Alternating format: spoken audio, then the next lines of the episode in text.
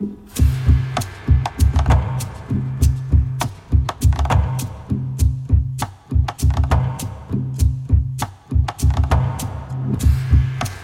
Bonsoir et bienvenue à toutes et à tous dans le meilleur des mondes, l'émission de France Culture qui s'intéresse aux bouleversements suscités par le numérique et les nouvelles technologies. Alors que le CES, le plus grand salon de la technologie, s'achève en ce moment même à Las Vegas, nous avons décidé d'explorer une notion à l'autre bout du spectre du capitalisme numérique, à savoir les communs.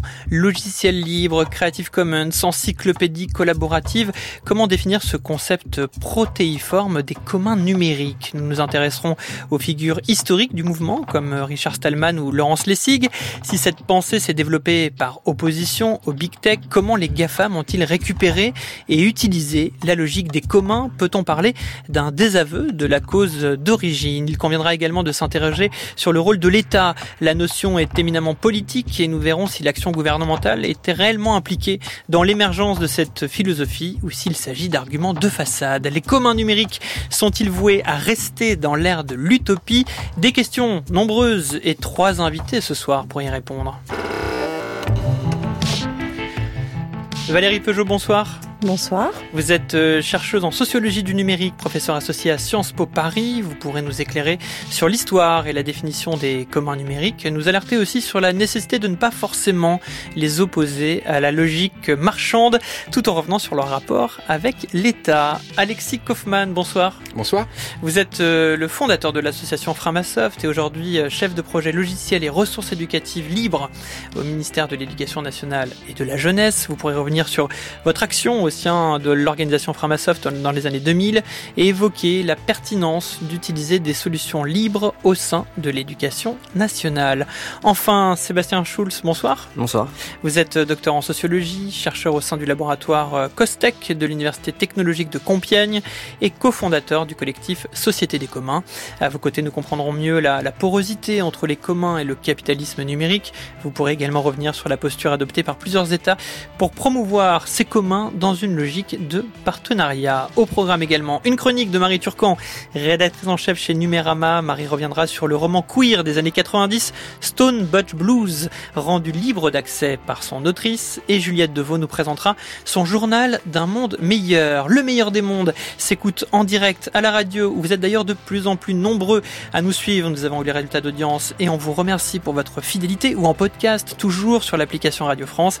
Et l'émission se regarde également sur la chaîne Twitch de France Culture. C'est parti. Internet a été conçu au départ comme un, espace de liberté et un espace où toutes les collaborations étaient envisageables. J'ai travaillé dans un, un, laboratoire à MIT où nous utilisions un système d'exploitation libre développé principalement par nous. Internet est un commun. Par exemple, les protocoles qui sont euh, à la base d'Internet, les protocoles TCP/IP notamment, sont des protocoles ouverts. On peut considérer que ce sont des communs. Wikipédia est un modèle collaboratif. Tout le monde peut modifier une page web, mais pour qu'une modification soit acceptée, elle doit être reconnue par la communauté Wikipédia. Ça permet de transformer radicalement notre façon de faire société, notre façon d'être avec les autres. Covid Tracker, un projet participatif des dizaines de programmateurs et autres développeurs, tous bénévoles comme Guillaume, l'ont rejoint. Quand vous entrez dans Facebook ou Twitter ou Twitch, en fait, vous quittez Internet. Vous êtes entré dans un espace privé qui a designé l'espace public au service d'un business model. En revanche, nous, en tant qu'individus, on peut garder cet esprit euh, un peu hacker, être curieux, essayer de comprendre comment ça marche, multiplier les modèles. On ne peut que y gagner, en degré de liberté, en autonomie.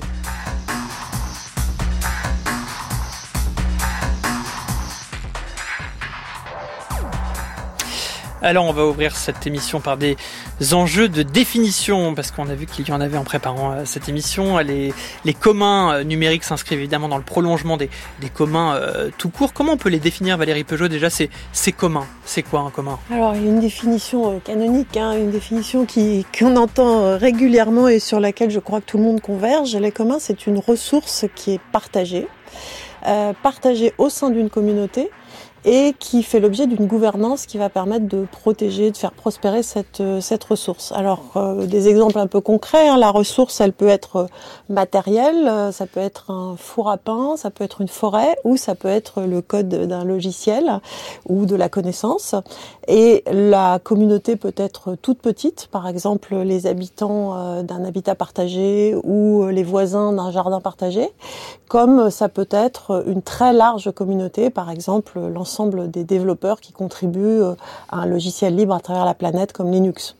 Et quant à la gouvernance, eh bien la gouvernance elle est très importante parce que c'est celle qui va effectivement permettre aux communs d'éviter de, se faire piller. Euh, et elle se traduit souvent par des licences. On aura certainement l'occasion d'en parler. C'est un instrument juridique qui permet justement euh, d'asseoir, de solidifier cette gouvernance et de protéger la ressource. Voilà, donc vous avez fait effectivement la transition entre euh, les communs matériels et donc euh, certains communs immatériels. Sur les communs numériques, Alexis Kaufmann, est-ce qu'il y a une définition commune des communs? Est-ce que tout le monde s'entend justement sur la définition des, communs numériques? En tout cas, euh, la, promesse de partage et d'égal accès à toutes et tous de la ressource, elle est facilitée euh, avec euh, avec le numérique. Euh, moi, j'ai découvert découvert le numérique avec le logiciel libre. C'était des droits qui étaient donnés aux utilisateurs, à tous les utilisateurs, le droit d'usage, le droit d'étude, le droit de modification et le droit de partage. Avec un avec un commun numérique, c'est beaucoup plus facile qu'avec du matériel. Donc déjà là, tout le monde peut s'accorder justement euh, sur cette définition-là. Euh, Sébastien Schulz, on, on voit qu'il y a un regain d'intérêt euh, sur cette notion euh, depuis le, début du 21e siècle. Comment on peut l'expliquer? Oui, bah, je pense qu'il y a deux niveaux de réponse. D'abord sur les communs en général, à mon avis il y a un, une volonté qui traverse la société d'avoir un nouveau récit euh, sur la manière dont la société pourrait s'organiser. Euh, le XXe siècle a quand même été dominé par euh, deux récits, euh, celui qui considérait que l'État avait une place très importante et l'autre qui considérait que c'était plutôt le marché. Euh, avec l'effondrement du bloc de l'Est dans les années 90 et les nombreuses crises du capitalisme dans les années 2000, euh, à mon avis, il y a euh, une volonté de retrouver un récit pour organiser l'économie et, et, le politique. Et les communs, à mon avis, s'inscrivent là-dedans. Ça, c'est pour la, les communs en général. Et puis sur les communs en particulier, à mon avis, il faut revenir sur un constat qui est euh, comment s'organise aujourd'hui le monde numérique. Vous voulez dire les communs numériques en particulier Exactement, ouais. Mm. Et, et, en fait, euh, aujourd'hui, le monde euh, numérique est, est euh, dominé par le capitalisme numérique. Et euh, ce capitalisme numérique, il y a de plus en plus de critiques qui sont formulées. Euh, on peut en, dégager quatre. Euh, il y a une critique libérale qui considère que le capitalisme numérique euh, garde un monopole sur euh, des technologies, des savoirs et qui empêche leur libre circulation, qui aurait des bénéfices pour l'efficacité, la, la, la, société en général. Il y a une deuxième critique, une critique politique, puisque les grands groupes parfois s'inscrivent en faux par rapport aux décisions démocratiques ou à la souveraineté des États. Il y a une troisième critique qui est une critique euh, sociale où en fait euh, les grands groupes peuvent euh, dominer ou exploiter euh, certains groupes, euh, par exemple les travailleurs du clic ou mmh. les travailleurs des plateformes. Euh, et puis il y a une quatrième critique qui est une critique écologique, puisque toujours plus de matériel avec euh, toujours plus de puissance et toujours plus de données, euh, c'est pas compatible avec les limites planétaires. Donc en fait, c'est quatre grandes critiques du capitalisme numérique.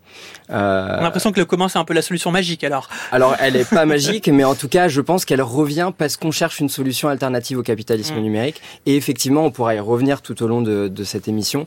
Les communs euh, numériques, même s'ils ont leurs limites, apportent des solutions à ces quatre euh, critiques. Ouais, on voit très bien effectivement qu'on est aussi dans un désenchantement du numérique, qu'il s'agit de réactiver euh, des mmh. imaginaires. Euh, euh, reste à savoir si c'est un imaginaire ou une utopie, mais en tout cas les copains, les communs peuvent être copains justement de ces imaginaires et de ces utopies. Vous souhaitiez réagir, Valérie Peugeot? Oui, je pense que euh, un point très important euh, avant de revenir sur la question de les communs nous aident-ils à sortir du capitalisme ou non, qui est un, un long un long débat. Euh, il nous aide en tout cas à sortir d'une d'une norme intellectuelle qui est le tout propriétaire, c'est-à-dire l'idée que la propriété c'est l'alpha et l'oméga euh, du fonctionnement de nos sociétés du point de vue économique. En fait, on oublie que c'est une norme sociale comme une autre qui a été construite, mais qui n'a pas toujours euh, dominé nos sociétés et qui d'ailleurs dans certaines sociétés n'est toujours pas dominante. Hein, si vous allez voir euh, pour les anthropologues, quand on va voir euh, certains fonctionnements de peuples autochtones, l'idée de propriété leur est totalement mmh. étrangère. Euh, et donc nous, dans nos sociétés, jusqu'au 19e siècle, la propriété a, a, été, était présente, bien sûr, mais pas toute seule. Il y avait d'autres régimes. Et en fait, c'est ça que euh, l'histoire de l'ultra du libéralisme, c'est cette période-là qui a été fermée par le libéralisme, qui effectivement nous a enfermés dans un double euh, spectre propriétariste, c'est-à-dire soit propriété euh, des acteurs du marché, soit, comme le disait Sébastien Schulz, propriété monolithique de l'État. Et donc c'est déjà, il faut arriver en s'appuyant sur les communs à se défaire de ce prisme propriétaire qui bride nos imaginaires, qui nous empêche d'imaginer d'autres solutions pour euh, vivre ensemble, faire ensemble, produire ensemble. Alors pour justement mieux comprendre comment euh, les communs numériques euh, s'inscrivent par rapport à, ces tensions que vous venez d'évoquer, il faut retourner au début des années 80 avec un certain Richard Stallman qu'on va écouter.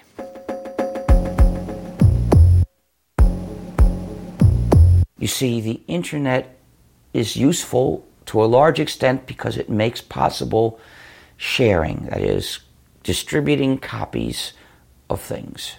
Internet est utile dans une large mesure parce qu'il permet de partager et de distribuer des copies de différentes choses.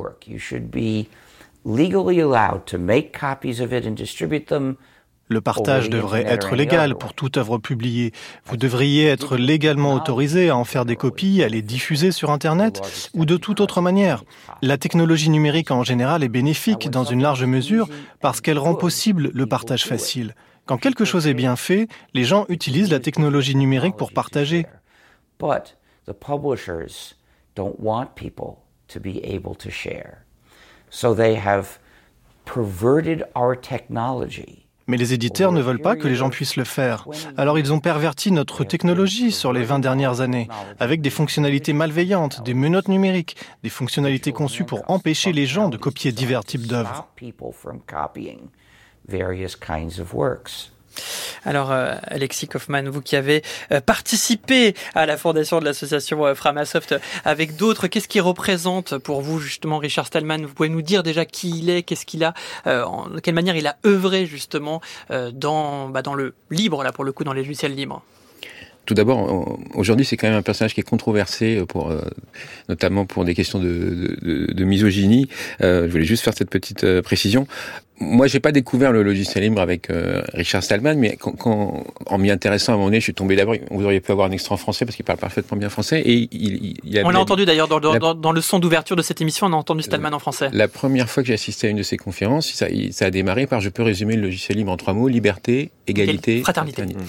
La, la, la, devise républicaine. Et on, parlait de, on évoquait le capitalisme. Moi, ce qui m'a, c'est plus sur la, ma mission de service public en tant qu'enseignant et en tant mm. qu'agent euh, agent du ministère si la ressource c'est le savoir ou c'est la connaissance, alors garantir à, toutes et tous égalité d'accès, usage, études, modifications et partage, euh, bah, c'est exactement ma mission d'enseignant. Et donc il y avait vraiment des, des, ponts et des valeurs, et des proximités de valeurs entre euh, l'éducation et le logiciel. En tout cas, quand je, quand je l'ai découvert, parce que moi quand j'ai découvert, j'étais, euh, je vous parle du siècle dernier, mais j'étais dans un collège, premier post-collège à, à Bobigny, arrive une salle informatique flambant neuve, qu'est-ce qu'on fait? Bon, bah, hop, on n'avait pas beaucoup de moyens, donc logiciel gratuit versus logiciel payant, et puis d'un coup j'ai découvert qu'il y a une autre catégorie, logiciel libre, logiciel non libre, et justement, et c'est là que j'ai, c'est là que j'ai découvert Richard Stallman, la théorie, et c'était effectivement conforme à mes, à mes valeurs en tant qu'enseignant. Sébastien Schulz, euh, c'est quoi l'héritage aujourd'hui de, Stallman? Bah, c'est celui du, logiciel libre, hein, je pense principalement. En fait, il faut bien replacer euh, le, contexte dans lequel il a, il a lancé le mouvement du logiciel libre. Début des années 80, 1983, je crois exactement. oui, exactement, c'est dans, ces années-là. Euh, en fait, au début, euh, dans les années 50-60, euh, le logiciel était développé de manière euh, ouverte, distribuée, puisqu'il était principalement développé au sein de, de l'université, pas que, mais sous fonds publics. et à partir des années 70, il y a des nouveaux acteurs qui arrivent, par exemple des gens comme Steve Jobs, qui disent en fait le logiciel peut devenir un bien, il faut qu'il soit propriétaire pour qu'on puisse le vendre et donc qu'on soit stimulé pour innover et faire de la recherche et développement. Euh, et donc, euh, il milite pour qu'il y ait une, une, extension des droits de propriété intellectuelle sur les logiciels, ce qui n'était pas le cas avant. Hmm. il est écouté euh, par le gouvernement américain qui étend les droits de propriété intellectuelle sur le logiciel. Et à ce moment-là, Stallman, qui, euh, pour qui c'est, les logiciels sont son, son, travail, donc du coup, il dit, il s'oppose. Il va fonder le mouvement du logiciel libre qui s'oppose euh, au logiciel propriétaire. Mais ce qui est intéressant, c'est l'évolution, puisqu'en fait, dans les années 90, il y a évidemment l'expansion du capitalisme numérique, euh, notamment à travers euh, le droit de propriété intellectuelle sur les logiciels. Là, on peut penser à Microsoft, effectivement. Exactement, mm. c'est l'exemple paradigmatique. Mais petit à petit, il y a aussi d'autres acteurs qui se rendent compte que euh, mettre en commun certaines ressources, bah, ça peut être bénéfique. Et par exemple, vous avez des gens comme IBM, des entreprises comme IBM, et plus tard Google, qui se rendent compte qu'en fait, euh, mettre en commun les développements sur certaines ressources, c'est plus bénéfique que le faire dans, euh, dans leur coin. Hmm. Par exemple, le système d'exploitation, Linux, en fait, il y a plus d'avantages pour ces grandes boîtes que d'utiliser les deux euh, OS dominants qui sont celui de Microsoft et celui d'Apple. Même si je crois qu'un des PDG de Microsoft de l'époque avait qualifié Linux de cancer. Exactement, jusqu'à ce qu'ils, dans les notes internes, ils, reviennent en disant en fait c'est très bien, ça marche beaucoup mieux. Et en fait aujourd'hui, euh, Linux a, euh, on peut dire, presque gagné la bataille dans certaines utilisations puisque plus de 90% des serveurs web tourne sous Linux. Et donc en fait, il y a eu une, une réappropriation euh, des, euh, de la logique des communs par le capitalisme numérique et, jusqu'à ce que euh, certains acteurs disent que les, il y a des communs du capital. Voilà. Mm. Et on pourrait continuer parce qu'il y a une vraie dialectique entre le mouvement des communs et le capitalisme numérique. Aujourd'hui, le mouvement des communs numériques essaye de répondre à ça. Euh, et donc, euh, vous, posiez la question de savoir s'il y a des tensions ou pas dans le mouvement des communs. Une des grandes tensions, c'est aujourd'hui celle du protectionnisme des communs. Est-ce qu'il faut que les communs développent des nouvelles licences qui ne soient pas ouvertes, enfin qui ne puissent pas euh, faire que tout le monde utilise la ressource, mais limiter certains usages? Pour les tenants des logiciels libres, c'est pas entendable, mais pour le mouvement, par exemple, des plateformes coopératives, il y a une licence qui a été développée par la plateforme CopCycle, qui est la licence copyleft et qui interdit l'usage du logiciel de la plateforme par les acteurs capitalistes et qui n'autorise que l'usage par les euh, coopératives. Hmm. donc une forme de protectionnisme des communs pour éviter justement la récupération qui peut aller, à l'encontre justement de la première philosophie. De la première philosophie, exactement. On, voit bien. Juste, euh, je vais donner la parole tout de suite à Valérie Peugeot qui veut qui veut réagir, mais là je me dis pour quelqu'un qui entend Linux pour la première fois, comment on pourrait définir Linux? Alexis? C'est un système d'exploitation. Le, donc, le système d'exploitation, c'est le logiciel euh, de base qui va tout organiser au sein de votre ordinateur périphérique, écran, clavier, souris, etc. C'est le, logiciel SOC sur lequel on va en pouvoir ensuite installer d'autres logiciels. Euh, et donc euh, Linux, c'est un système d'exploitation libre alternative à Windows ou à iOS d'Apple. Utilise beaucoup Android en fait. Android est basé sur Linux en partie. C'est là où effectivement on voit que les choses s'entremêlent et qu'il peut y avoir une récupération de ces outils. Valérie Peugeot? Effectivement, pour revenir sur les raisons qui ont motivé Stallman, alors euh, pour la, il y a toujours la petite histoire qu'on raconte parce qu'elle est très jolie, c'est que en fait, un jour, l'imprimante de son université, il était au MIT, jeune, tout jeune chercheur au MIT, euh, l'imprimante tombe en panne, il veut la réparer et là, il découvre qu'effectivement, euh, il n'a pas le droit de modifier le code pour l'améliorer et la réparer. Mais au-delà de la, de la, jolie petite histoire, ce qu'il faut comprendre, c'est que tout au long du XXe siècle, on a assisté à une extension de la propriété intellectuelle que ce soit par le biais du brevet, par le biais de l'extension du droit d'auteur, etc. Et notamment, alors c'est tout à fait d'actualité, mais euh, Disney a œuvré auprès du gouvernement américain pour rallonger le droit d'auteur chaque fois que Mickey allait tomber euh, dans le domaine public. Ils ont, réussi, ils ont réussi deux fois, je crois. ils disent tomber, mais moi j'ai envie de dire monter dans le domaine public parce qu'en fait il s'élève et il va pouvoir être partagé. Donc ça y est, Mickey est enfin rentré dans le, 1er janvier. depuis le 1er janvier rentré dans le dans le domaine public. Enfin, pour être très précis, c'est une des versions euh, de Mickey oui, d'origine euh, qui revient à 1927 tout, n'est pas tout n'est pas dans le domaine public. Et puis euh, on en a fait une émission dessus ils ont tenté d'ailleurs de, de manière plus ou moins par filouterie de protéger au maximum justement cette version là mais aujourd'hui comme vous dites elle est dans le donc, domaine public. donc c'est important de comprendre et ça fait le lien avec ce que je disais tout à l'heure à propos de, de du, du, prisme propriétariste c'est-à-dire que ces droits de propriété intellectuelle euh, grignotent dans différents univers. Parce que là on parle du, du numérique avec le brevet ça a été une bataille homérique numérique au Parlement européen qui avait été menée à l'époque par Michel Rocard pour empêcher pour empêcher le brevet logiciel en Europe.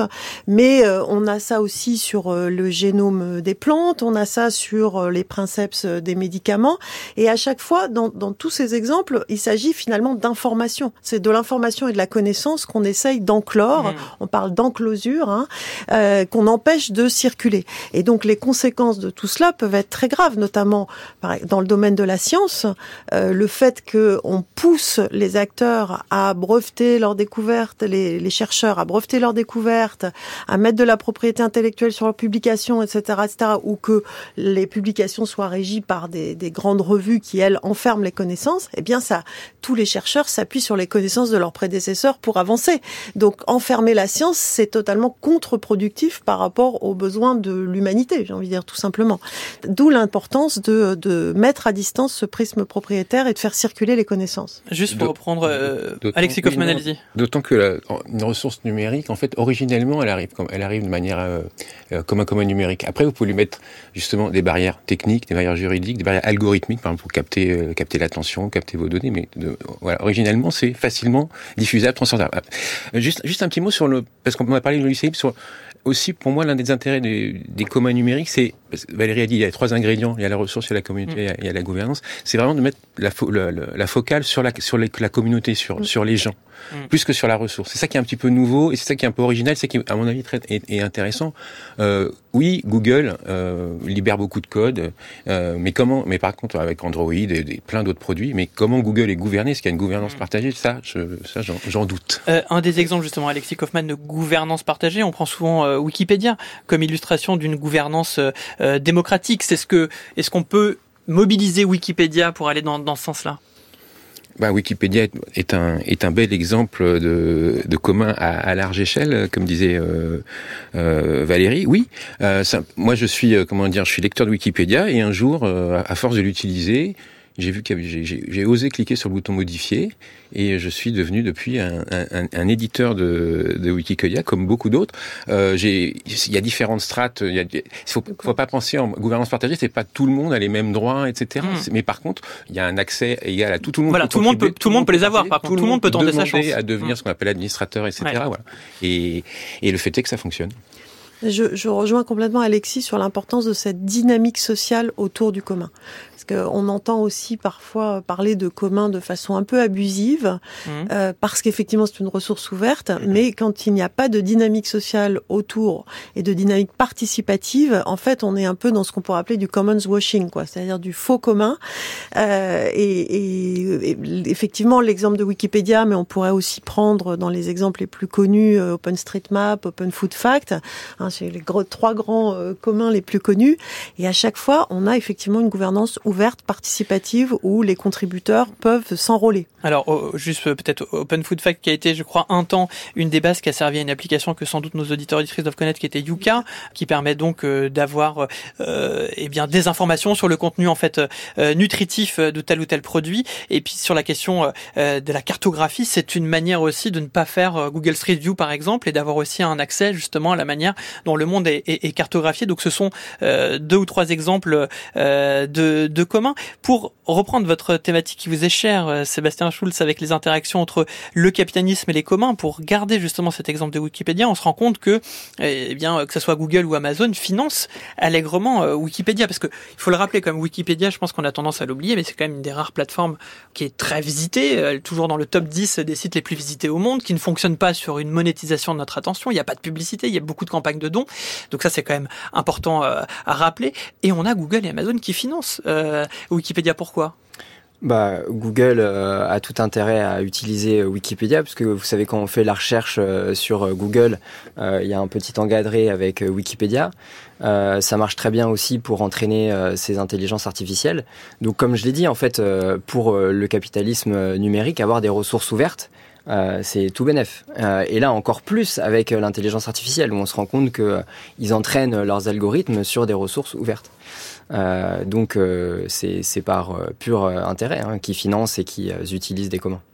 Peut-être aussi pour générer aussi un, trafic, parce qu'on sait très bien que euh, Wikipédia, d'une certaine manière, assainit un petit peu finalement. Internet donne une image positive euh, de l'Internet global. On a parfois justement tendance à confondre Google et Internet. On voit que euh, tous ces gens qui vont aller sur Wikipédia vont pouvoir aussi être redirigés avec Google. Et là, on a effectivement un système marchand à la clé. Mmh, D'ailleurs, c'est intéressant quand on parlait de dynamique communautaire, puisque une des évolutions du capitalisme numérique, ça a été de créer des communautés justement ils, ont, ils se sont appropriés de l'économie du partage, où vous aviez des communautés qui euh, partageaient, euh, par exemple, euh, des places de voiture pour le covoiturage, qui partageaient leur, leur chambre pour Airbnb. Et en fait, ils ont très bien compris que la valeur était euh, pas seulement euh, euh en capsule dans euh, le logiciel, mais elle était générée par l'interaction des gens, l'intelligence collective, etc.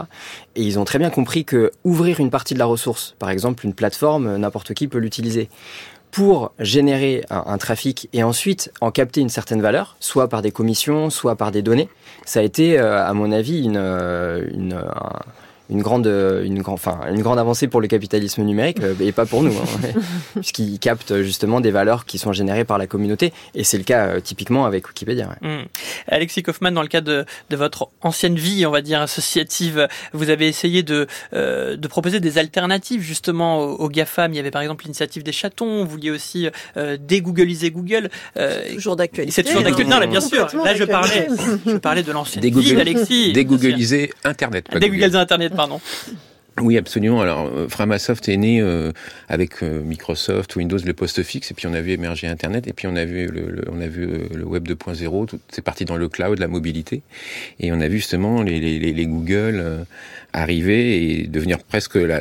C'est devenu Google, c'est devenu le symbole du, grand méchant par rapport à, ce qu'était Microsoft par le passé, parce que et, et, c'est tout, c'était le, le, code, mais aussi les données qui étaient captées, et, et à ce moment-là, ben, on a proposé, on a, on a dit qu'il n'y avait pas de fatalité à utiliser ces services. On pouvait, euh, il y avait des alternatives euh, libres et euh, on a commencé à en, en, poser un certain nombre. Mais c'était, s'agissait comme des démonstrateurs. Regardez, on peut faire autrement mmh. et on invitait les les gens à installer ces, ces services sur leurs propres instances, dans leur propre communauté. Le but c'était d'essaimer effectivement. Voilà.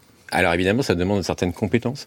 Euh, toujours est-il que l'idée c'était de redécentraliser Internet pour retrouver euh, l'Internet des temps pionniers, mais on, mais on a créé, on s'est aperçu que même, même aussi petit soit étions-nous, qu'on avait recréé une sorte de nœud centralisateur. Et donc le mouvement des chatons, c'est de à nouveau, c'est euh, d'outiller euh, les associations, euh, les personnes de l'économie sociale et solidaire, de, de l'éducation populaire. Voilà, Vous étiez devenu finalement victime de votre succès parce que trop presque trop incontournable. Entre guillemets, oui, si on veut. euh, Valérie Peugeot, oh, en quoi justement, pour reprendre la, la thématique qu'on a évoquée tout à l'heure, les, les communs numériques ne sont pas forcément incompatibles avec les logiques de marché alors moi, je fais une, une distinction entre marché et capitalisme. Allez-y. voilà, parce qu'on est effectivement, nous vivons en ce moment dans un dans un capitalisme informationnel, euh, qui est une sorte de capitalisme. Sébastien a commencé à en parler, mais euh, il est très particulier parce que d'abord, on est dans un capitalisme d'accumulation féroce et de rente féroce. Voilà, c'est un capitalisme un peu jusqu'au boutiste hein, dans lequel nous vivons en ce moment.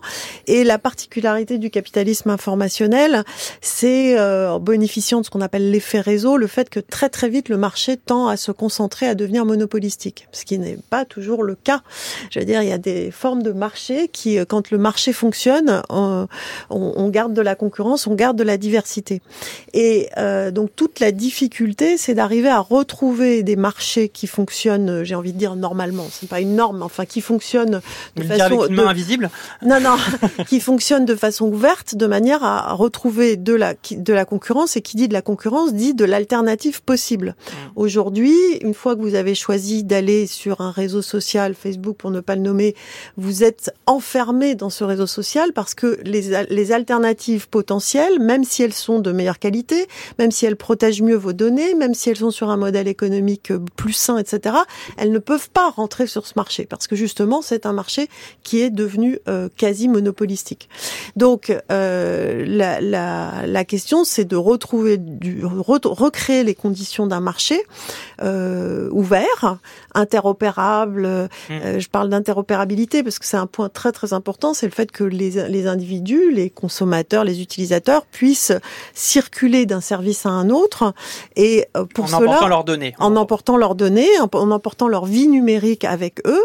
Donc aujourd'hui, on est dans une période assez fertile parce que après euh, des, des années et des années où on a laissé faire cette logique monopolistique, on a enfin du côté européen un certain nombre de textes qui sont euh, en train d'être, enfin certains viennent d'être adoptés, d'autres sont en cours d'adoption, qui commencent à réguler euh, ces marchés et à freiner cette logique monopolistique. On comprend bien que vous n'êtes pas contre les marchés, vous êtes contre les dérives du marché, certaines dérives dont notamment les situations monopolistiques qu'on a pu vivre. Euh, D'ailleurs, certains GAFAM ont été condamnés pour ça. Oui, tout à fait, et qui surtout enferment l'utilisateur euh, dans des services qui notamment ont pour grand défaut de se nourrir sur nos données personnelles. Mmh. Et donc là, on touche à des questions beaucoup tout à fait fondamentales qui sont des questions de liberté publique.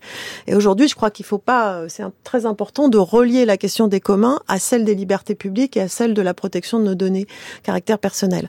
Les alternatives qu'on a citées, notamment celles qui sont propulsées par Framasoft, euh, un des intérêts, c'est justement qu'elles inventent des modèles économiques qui ne fonctionnent pas sur la consommation ou, ou la, disons, l'usure de nos, de nos données personnelles. Donc elles allient une réflexion à la fois économique et politique. Et je mhm. pense que c'est. On pourrait même dire éthique, éthique et économique avec un modèle économique. Je, je, me méfie toujours du mot éthique parce que il a tendance à être très flou et on y met un peu tout et n'importe quoi. Moi, je préfère parler de politique.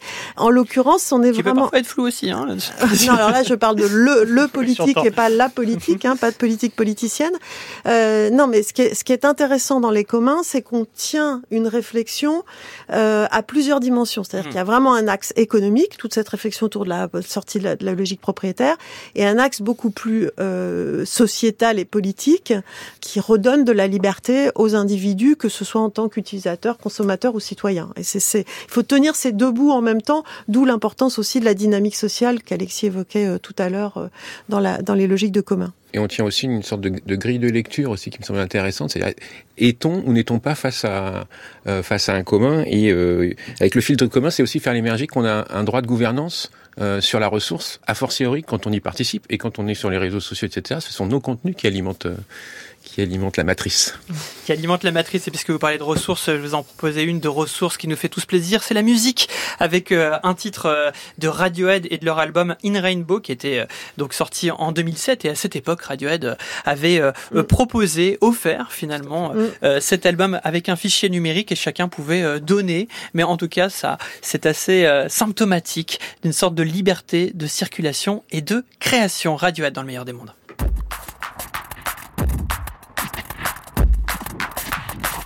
France Culture, le meilleur des mondes, François Saltiel.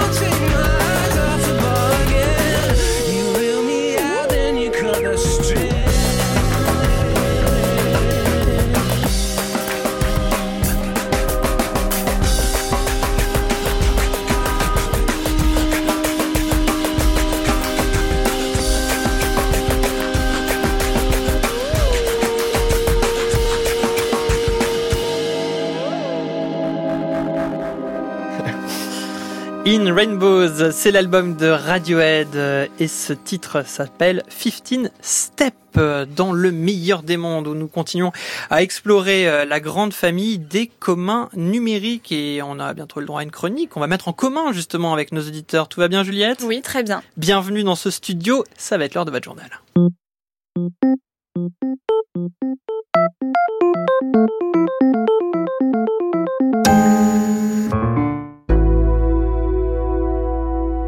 Les nouvelles d'un monde meilleur. Juliette Deveau. Et on ouvre ce journal avec Elon Musk alors que ses compétences d'entrepreneur semblent remises en cause après les révélations sur sa consommation de drogue. Il y a quelques jours, une autre nouvelle remet en question de manière plus tangible sa clairvoyance, l'abandon du projet de transport révolutionnaire Hyperloop. On apprenait en effet fin décembre que la société Hyperloop One avait fermé ses portes, actant l'échec d'une vision portée initialement par Elon Musk en 2012. Il y a plus de dix ans, l'entrepreneur présentait en effet ce projet de train ultra rapide propulsé dans un tube censé atteindre la vitesse de 1200 km par heure et qui devait permettre par exemple de relier San Francisco à Los Angeles en 30 minutes.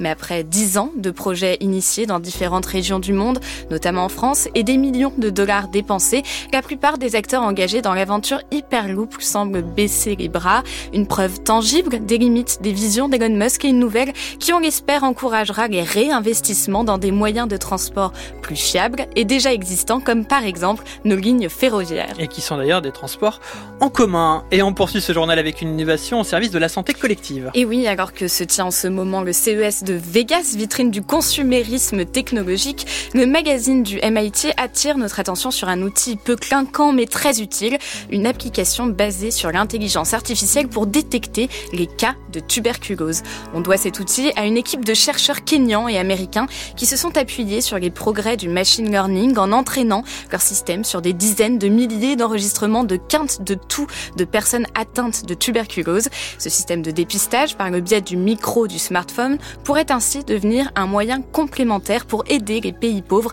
à lutter contre cette maladie. Si ces systèmes de dépistage par le son manquent encore de fiabilité, les progrès de l'intelligence artificielle couplés à la récolte de données pourraient permettre à terme d'affiner ces outils utiles à la santé collective. Et l'on termine Juliette avec un journal, enfin c'est même pas un journal, c'est un index cyberféministe. Et oui, c'est une recommandation lecture un peu particulière de notre consoeur Lucie Ronfaux dans sa newsletter Règle 30 cette semaine, l'index cyberféministe, un pavé de quelques 600 pages qui recense les initiatives technocritiques et féministes ayant vu le jour sur le web depuis les années 90. Avant de devenir ce livre massif à la couverture verte fluo, ce projet est né sur Internet grâce au travail de la chercheuse américaine Mindy CU qui a créé dès 2019 un document partagé sur le web invitant les utilisateurs à participer au recensement des initiatives cyberféministes sous forme de données dans un tableur. En naviguant dans l'histoire de cet Internet méconnu, fait de groupes pirates, d'œuvres d'art disruptives et d'activisme numérique, cette œuvre iconoclaste propose de découvrir un Internet alternatif et de renouer paradoxalement avec l'origine contre-culturelle des pionniers d'Internet.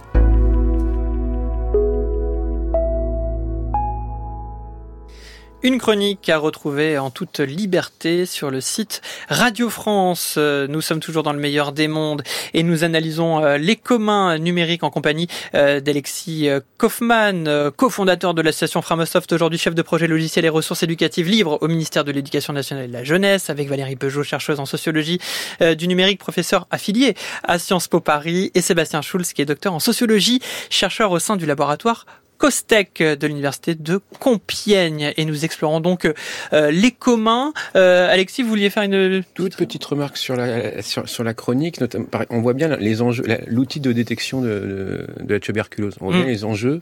Est-ce que c'est ou ça n'est pas un commun numérique, par exemple mm. Si c'est si c'est dans une logique marchande, euh, alors que vraiment l'intérêt est ici un intérêt comment dire humaniste, j'ai envie de dire.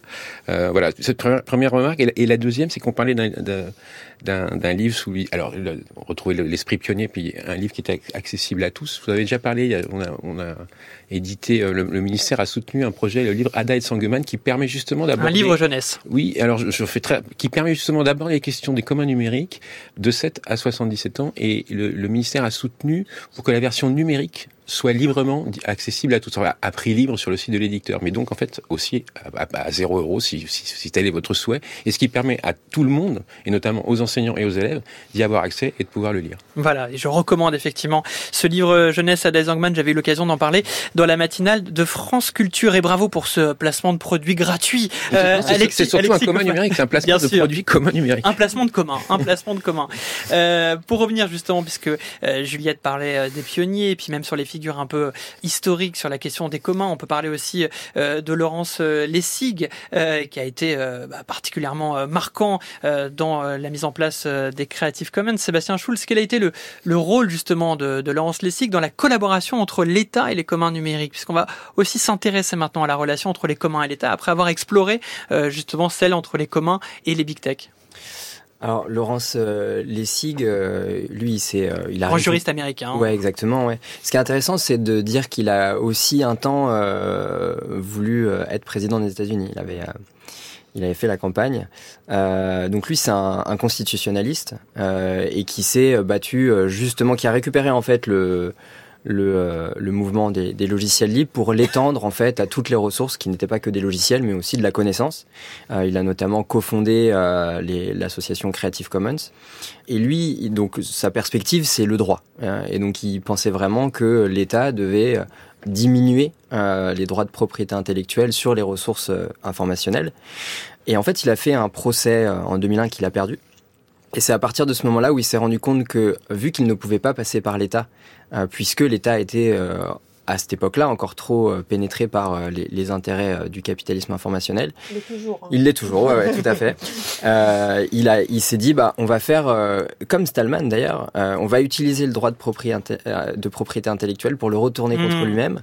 Comme Stallman, une sorte de dessus. Exactement. C'est la logique, c'est le coucou en fait. On se met à l'intérieur du droit d'auteur et dans le droit d'auteur, sans avoir besoin de le détricoter, sans avoir besoin du véhicule de la loi, eh bien, on le retourne on pour, pouvoir, pour pouvoir s'en servir. Donc c'est moins fort. Euh, mais euh, ça marche euh, très bien puisque on peut le faire de manière autonome et c'est pour ça qu'il l'a fait à cette époque-là. Et peut-être pour les auditeurs qui ne connaissent pas les licences Creative Commons, en fait, quand on choisit de produire et de partager une œuvre de l'esprit, que ce soit une vidéo, un texte ou autre, on peut choisir par défaut le droit d'auteur ou le copyright aux États-Unis, mais on peut aussi choisir une licence Creative mmh. Commons qui va permettre à cette œuvre d'être partagée en spécifiant est-ce qu'on veut qu'elle soit reproduite à l'identique ou pas, est-ce qu'on veut que le nom de l'auteur soit mentionné ou pas, est-ce qu'on veut qu'elle soit utilisée uniquement pour des usages commerciaux et, ou pour, pas. Et pour encore mieux comprendre Valérie Peugeot comment fonctionnent les Creative Commons, on va écouter Laurence Lessing en ah personne bah voilà. qui nous en parle. Ah bah voilà, je...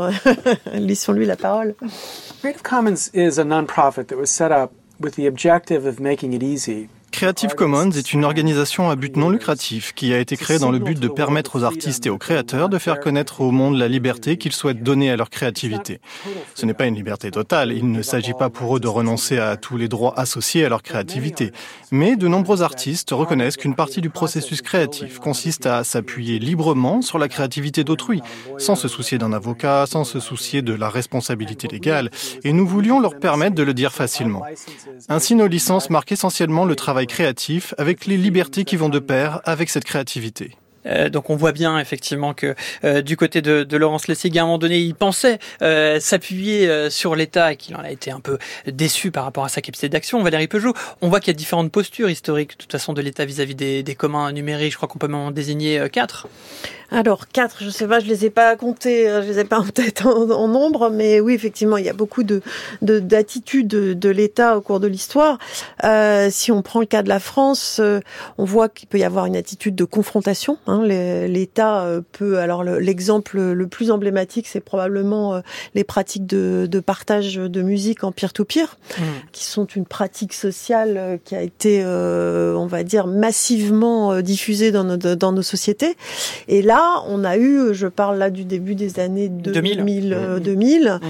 euh, l'État avait le choix entre euh, chercher un modèle économique alternatif pour les créateurs de, de musique, en l'occurrence, et certains l'avait proposé. Hein. Je pense notamment au regretté Philippe Aigrin qui avait travaillé sur une, licence et un système de redistribution et de financement. Euh, et l'État n'a pas fait ce choix-là. Il a fait le choix de la répression et de l'interdiction en écoutant ce que les industries culturelles lui préconisaient. Donc là, État, je dirais complètement aligné avec les intérêts des industries culturelles. mais il y a eu d'autres exemples hein, plus près de nous qui montrent cet alignement-là. dans d'autres cas, la puissance publique peut avoir une attitude, on va dire, relativement neutre. Mm.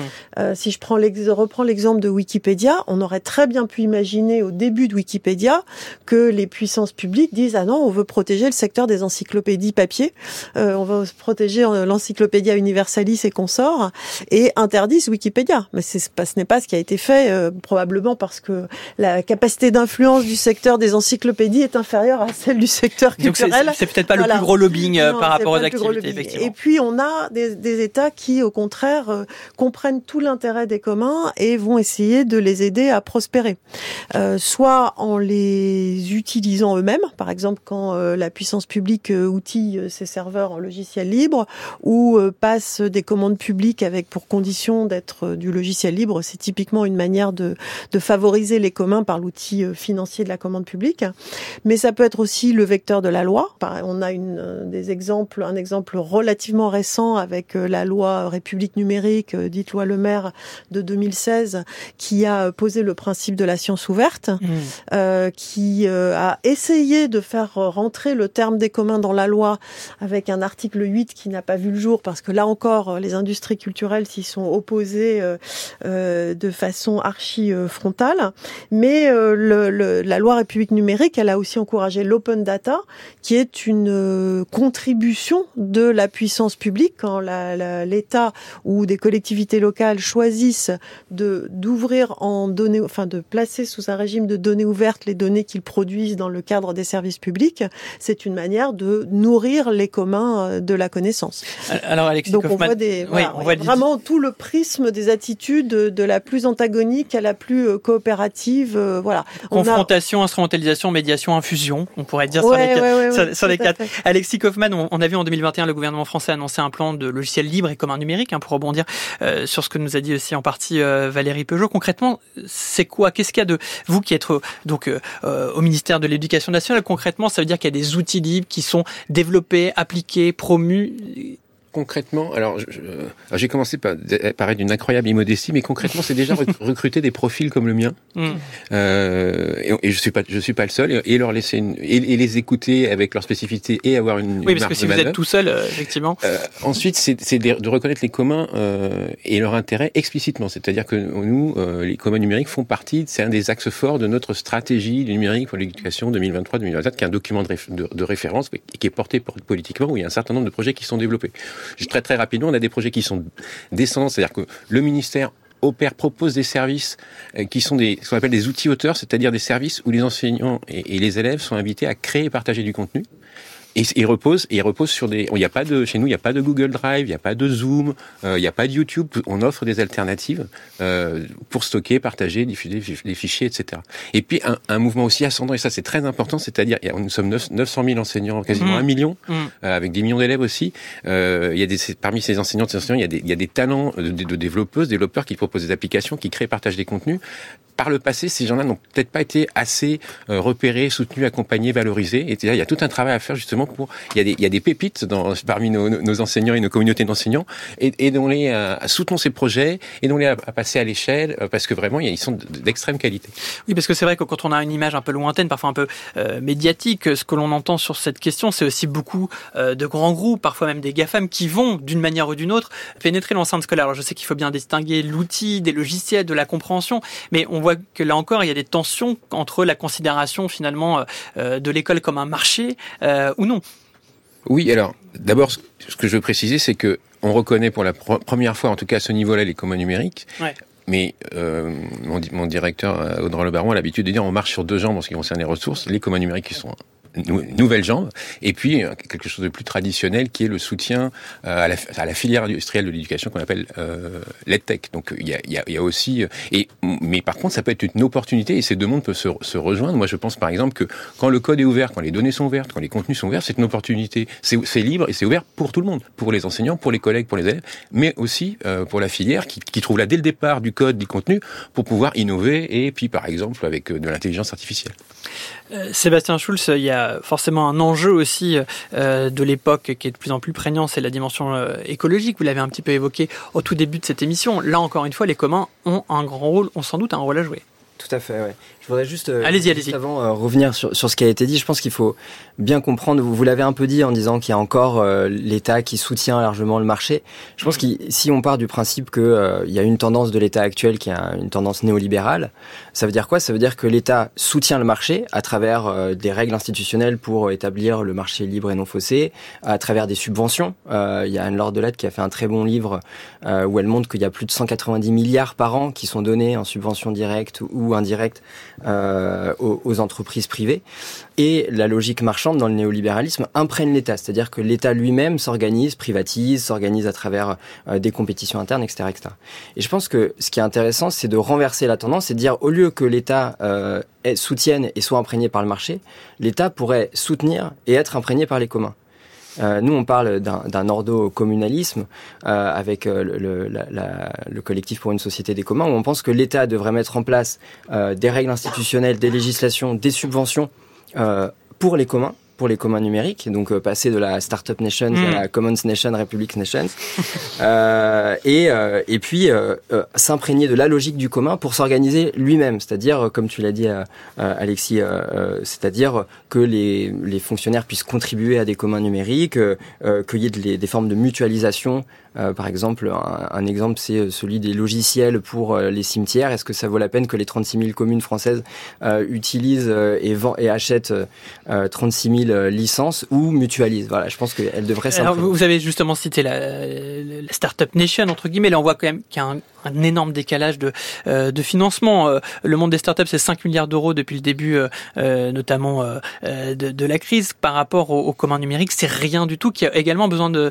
de financement. Est-ce qu'il n'y a pas finalement là une incompatibilité entre différentes injonctions à, à la compétitivité, à la compétition et les, et les, et les communs qui sont pas assez soutenus finalement? Je, je, pense que c'est un vrai rapport de force qu'il faut mener, mais aussi un, un travail de, de conviction. le, les communs numériques, c'est aussi un marché, puisqu'on l'a euh, les communs numériques s'opposent pas au marché. Les plateformes coopératives, par exemple, euh, disent que la ressource la communauté, le logiciel doit être coopératif, mais ensuite euh, elles peuvent très bien vendre des services. Euh, et, et, donc il n'y a, y a, pas une incompatibilité. Et justement, il y a des perspectives de financer des communs. Il faut savoir que les logiciels libres, c'est, ça représente en France un marché de 5 milliards en chiffre d'affaires, qui on domine le marché européen des logiciels libres. Il y a des volontés, par exemple, de la part d'Henri Verdier qu'on avait écouté au début de, de l'émission, voilà, de, de, faire un fonds européen pour financer les communs numériques. Il y a des initiatives de la part de la direction interministérielle du numérique de financer des communs numériques à travers euh, le, les initiatives citoyennes. Et euh, il, y a, y a des perspectives, euh, à mon avis, qui c'est un, un, rapport de force et de conviction qu'il faut mener. mais on se rend compte qu'à l'intérieur de l'État, puisque je parle à côté de deux personnes qui y sont, il y il y a ce qu'on appelle des entrepreneurs bureaucratiques, des entrepreneurs de réforme, euh, qui poussent en fait pour que l'État soutienne les communs numériques. Vous êtes à l'État, Valérie Peugeot? Euh, Non, non, non. Moi, je voilà, suis par ailleurs membre de la CNIL, mais oui, au, au, titre de mon mandat, et je ne suis pas, je ne fais pas partie de, mais, de mais Alexis Kaufmann y est, et puis Marie Turcan est aussi membre éminent de l'État du meilleur des mondes. Marie Turcan au ministère de la chronique de fin d'émission. Bonsoir Marie. Bonsoir. Alors vous allez continuer à nous parler euh, justement des communs. Alors non pas à travers une œuvre musicale comme on a pu l'entendre euh, dans cette émission avec Radio mais avec une autre œuvre, une œuvre littéraire. Et oui, elle s'appelle Stone Butch Blues. Je voulais apporter là pour les gens qui nous suivent sur Twitch. C'est le nom du roman des années 90 qui a marqué une génération de personnes queer. Queer, ça signifie tout ce qui sort du cadre de l'hétérosexualité ou des modèles de genre dominants. Queer, comme Leslie Feinberg, l'auteur, l'autrice à l'identité de genre toujours en mouvement. Feinberg, c'est une icône à plus plusieurs titres. Sur le fond, déjà, Stone Butch Blues est une histoire bouleversante au sens qui arrache les tripes à chaque page. On suit Jessie Goldberg, une lesbienne dite Butch, qui performe donc la masculinité dans le New York des années 40. Au milieu des violentes répressions policières homophobes émerge la quête d'identité d'une personne qui se sent ni homme ni femme, mais qui découvre l'appartenance à une communauté qui transgresse de par sa simple existence. Et cette désobéissance, Feinberg l'a ensuite prolongée jusque dans sa manière de rendre disponible son œuvre. Alors, est-ce que vous pouvez nous en dire davantage, Marie? Alors, l'histoire du livre, c'est qu'il est sorti en 1993, puis son éditrice a fait faillite. Donc, Feinberg a dû se battre longtemps pour en récupérer les droits, et ce n'est qu'en 2012, soit deux ans avant sa mort, qu'elle les obtient enfin. Elle décide que son œuvre puissante et émancipatrice doit être accessible au plus grand nombre, alors elle ne signe plus de contrat commercial et diffuse le roman en version PDF gratuitement sur son site. Elle écrit notamment ceci. J'ai retiré Stone Butch Blues du marché capitaliste. Les mouvements révolutionnaires et anticapitalistes pour la justice sociale et économique ont tellement apporté à ma vie. Je restitue ce roman aux travailleurs et travailleuses et aux opprimés du monde entier comme un infime cadeau fait main avec toutes ses imperfections. Alors pourquoi ne pas l'avoir mis en, Creative Commons dont on parlait tout à l'heure? Eh bien parce que Feinberg se définit comme une communiste révolutionnaire qui veut protéger son œuvre contre toute exploitation commerciale quelle qu'elle soit. Elle dit d'ailleurs Le marxisme ne s'est jamais positionné contre la propriété privée. Le marxisme dit que chacun, chacune devrait y avoir accès mais qu'au lieu de ça, ce sont les 1% des banques et des entreprises qui se sont emparés de l'énorme appareil de production et de distribution construit par les ouvriers et ouvrières. Son militantisme, il a même infusé jusqu'en France, parce que le livre, il a été réédité en 2019 grâce au travail 100% bénévole d'un collectif appelé Hystérique et Associés. C'est une vingtaine de personnes qui a travaillé pendant six ans pour le traduire gratuitement, motivées, comme elles disent, simplement par l'envie de partager ce texte. Moi, j'y vois ici un sublime exemple de la convergence des luttes queer et anticapitalistes, pas seulement comme une complémentarité, mais finalement ici comme la seule solution acceptable à la liberté d'exister quand un monde n'est pas fait pour vous. Merci beaucoup euh, Marie Turcan pour cette chronique. Merci d'avoir mentionné aussi la liberté. Euh, on en a parlé d'ailleurs euh, avec Stallman lorsqu'il essayait d'expliquer sa conception des logiciels en reprenant la devise républicaine. Le temps est passé très vite. On le savait que ça allait passer vite. Valérie Peugeot, néanmoins, je vous donne le mot de la fin, de conclusion dans ce meilleur des mondes. Comment imaginer un monde meilleur avec les communs? Alors, on a pas pu aborder la question écologique, mais je vais quand même en dire un tout petit mot.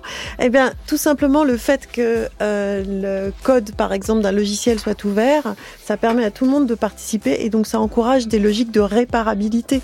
J'ai pris, j'ai raconté tout à l'heure l'histoire de Stallman, qui était sur une histoire de réparabilité mm. de son de son imprimante. Eh bien, on en est là aujourd'hui. Si on veut aller vers un monde un petit peu plus euh, gentil avec notre planète, il va falloir penser réparabilité de tous nos artefacts et c'est ce que permet l'ouverture du code, l'ouverture du hardware euh, et, et, et, tout cela porté par euh, dans le vaste paysage des communs. Dans le vaste paysage des communs et puis dans cette on peut citer pourquoi pas les Fairphone justement sur la question de la réparabilité, les Fairphone, la capacité de pouvoir justement avoir la main euh, sur la machine et de rendre tous ces objets incontournables de notre époque, il faut bien le dire, le plus durable possible. L'émission ne l'est pas non plus durable. Merci à vous à tous de nous avoir accompagnés tous les trois sur cette sur grand enjeu des commun. Je remercie la préparation de l'émission Juliette Deveau, accompagnée euh, par euh, Béatrice Grégoire à la réalisation ce soir, Perret Legras, au son Ludovic Auger et à la vidéo Félix Delacour. Un petit mot pour euh, le collectif de Sébastien qui aura lieu le 2-3 février 2024 à la Gaieté Lyrique, les collectifs pour une société des communs. Voilà, c'est dit. Rendez-vous la semaine prochaine évidemment pour un nouveau Meilleur des mondes sur France Culture.